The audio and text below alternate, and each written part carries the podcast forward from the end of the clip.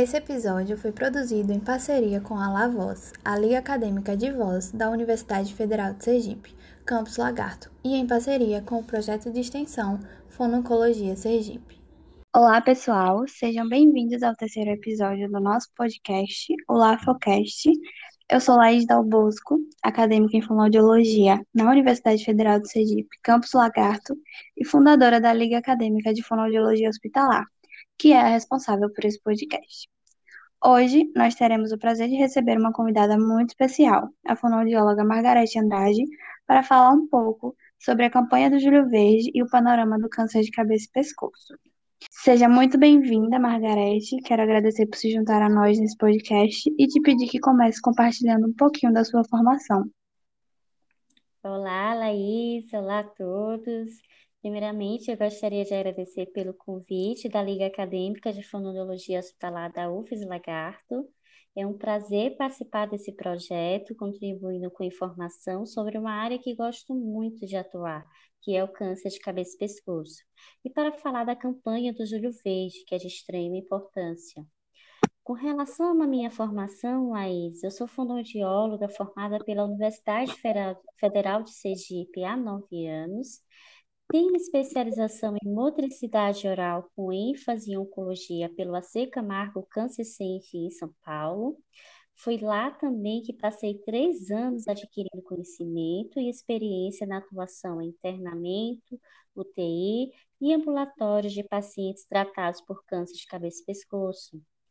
Também tenho experiência na atenção básica, na qual atuei como fonoaudióloga do Núcleo de Apoio à Saúde da Família, mais conhecido como NASF, realizando ações de promoção e prevenção em saúde, com criação de grupos de idosos e gestantes e realização de visitas domiciliares. Também tenho experiência em fonoaudiologia hospitalar, com atuação em pronto-socorro, internação e UTI no Hospital de Urgências de Sergipe.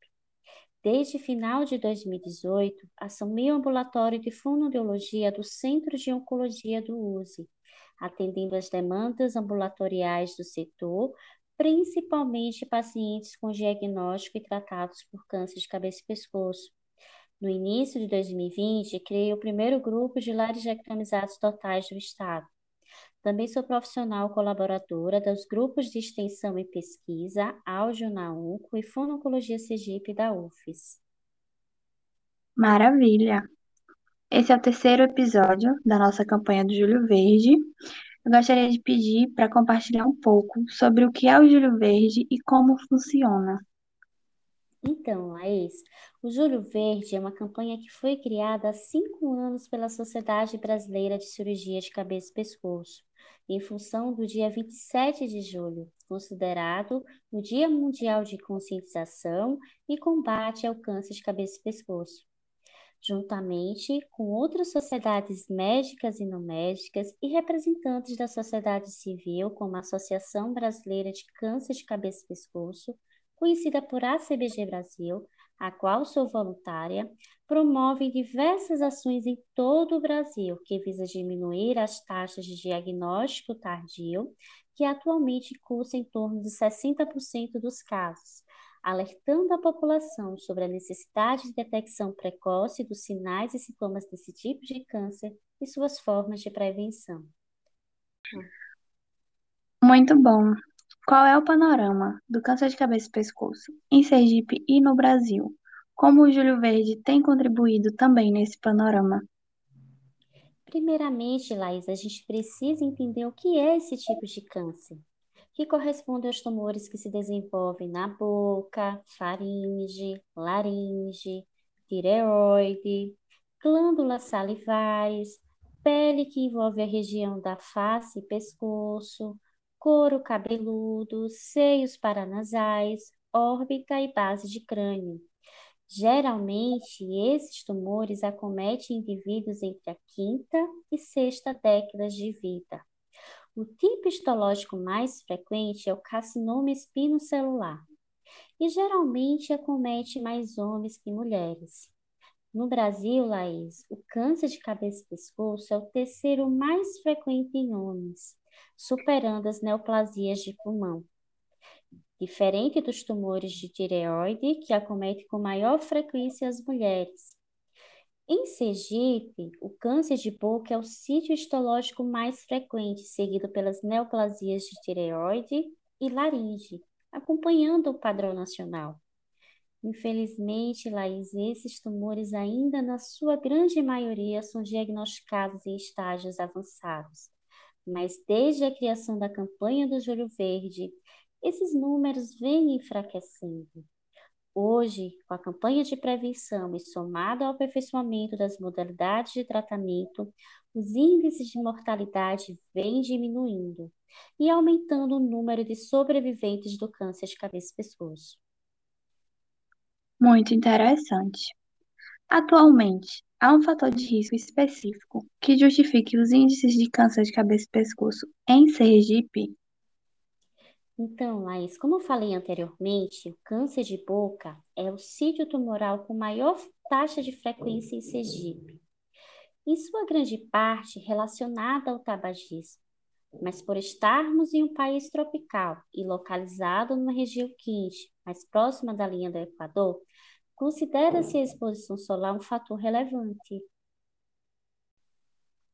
Entendi, Margarete. A gente sabe que o paciente oncológico é tratado por uma equipe multiprofissional. Qual é a atuação do fonoaudiólogo na equipe? Então, Laís, o fonoaudiólogo é o profissional que faz parte da equipe de reabilitação do paciente com diagnóstico e tratado por câncer de cabeça e pescoço, pois esses tumores se desenvolvem em regiões responsáveis pela deglutição, voz, fala e audição com impacto nessas funções. O trabalho fonoaudiológico pode ocorrer desde o momento do diagnóstico, em que realizamos intervenções quando necessárias, desde a modificação de consistências e adaptação de utensílios, como a prescrição de espessante e a indicação de via alternativa de alimentação. Quando indicado a cirurgia, o fonoaudiólogo poderá orientar quanto às modificações que ocorrerão com o procedimento cirúrgico, preparando e empoderando o paciente e família para o autocuidado no pós-cirúrgico. Neste período também, o fonoaudiólogo inicia o trabalho de deglutição de saliva, né, no pós-operatório recente, e desenvolve junto à equipe multiprofissional formas de comunicação com o paciente para facilitar o manejo durante a internação. É também no pós-operatório recente, após a liberação médica, que o fonoaudiólogo inicia os testes de alimentação por boca de forma segura. Já no pós-operatório tardio, é realizado o trabalho de forma a restabelecer as funções alteradas e maximizar o trabalho das estruturas remanescentes. Quando indicada a radioterapia e ou quimioterapia, a atuação do fonoaudiólogo inicia desde o momento prévio ao tratamento, com exercícios profiláticos visando reduzir os impactos das sequelas de fase aguda e tardia desse tratamento oncológico, nas funções de deglutição, voz e fala. Além disso, nós também podemos intervir, quando necessário, na adaptação de consistências e utensílios, utilização de manobras, sejam elas posturais, de proteção de via aérea, de limpeza, para uma deglutição segura e eficiente. Muito interessante. Sobre a pandemia do coronavírus, ela interferiu no diagnóstico e tratamento das neoplasias de cabeça e pescoço? Como? Sim, Laís. Isso infelizmente aconteceu.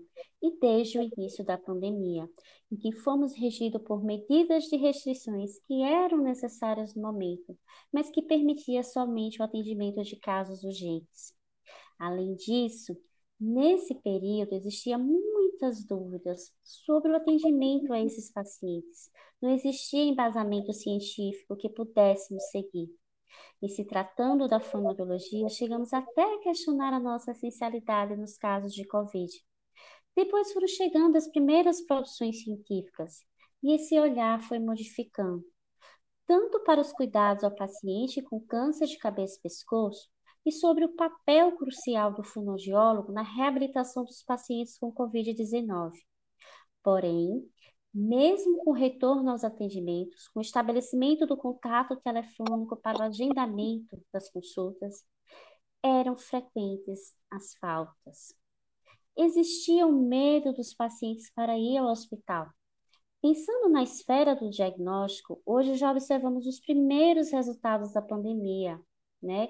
A gente vê indivíduos chegando com tumores bem avançados, em alguns casos, sem possibilidades de tratamento, inclusive com complicações provenientes do tumor, sejam elas com disfagia grave, muito emagrecidos, em algumas situações necessitando de via alternativa de alimentação. É um cenário muito complicado, né? Obrigada por compartilhar um pouco com o público sobre isso. Antes de encerrarmos mais um episódio do nosso podcast, gostaria de dar algum recado para o público que está nos ouvindo? Sim, Laís, eu tenho um recado super importante e é sobre prevenção, sobre cuidar do corpo e evitar o câncer de cabeça e pescoço. E como podemos fazer isso? manter uma alimentação saudável, praticar exercícios físicos, evitar ou abandonar o cigarro, reduzir ou eliminar o consumo de bebida alcoólica, manter a higiene bucal em dia, ir regularmente ao dentista, usar o protetor solar, usar preservativo nas relações sexuais, além disso, realizar check-ups anuais com o médico, né? Então, o recado está dado. Gostaria de agradecer mais uma vez, Margarete, por estar aqui disponibilizando seu tempo para conversar um pouquinho com a gente e com o público e dizer que foi de extrema importância a sua participação no nosso podcast. Então, Laís, foi um prazer participar do podcast da Liga Acadêmica de Fonoaudiologia e poder contribuir com conhecimento sobre o câncer de cabeça e pescoço. Muito obrigada.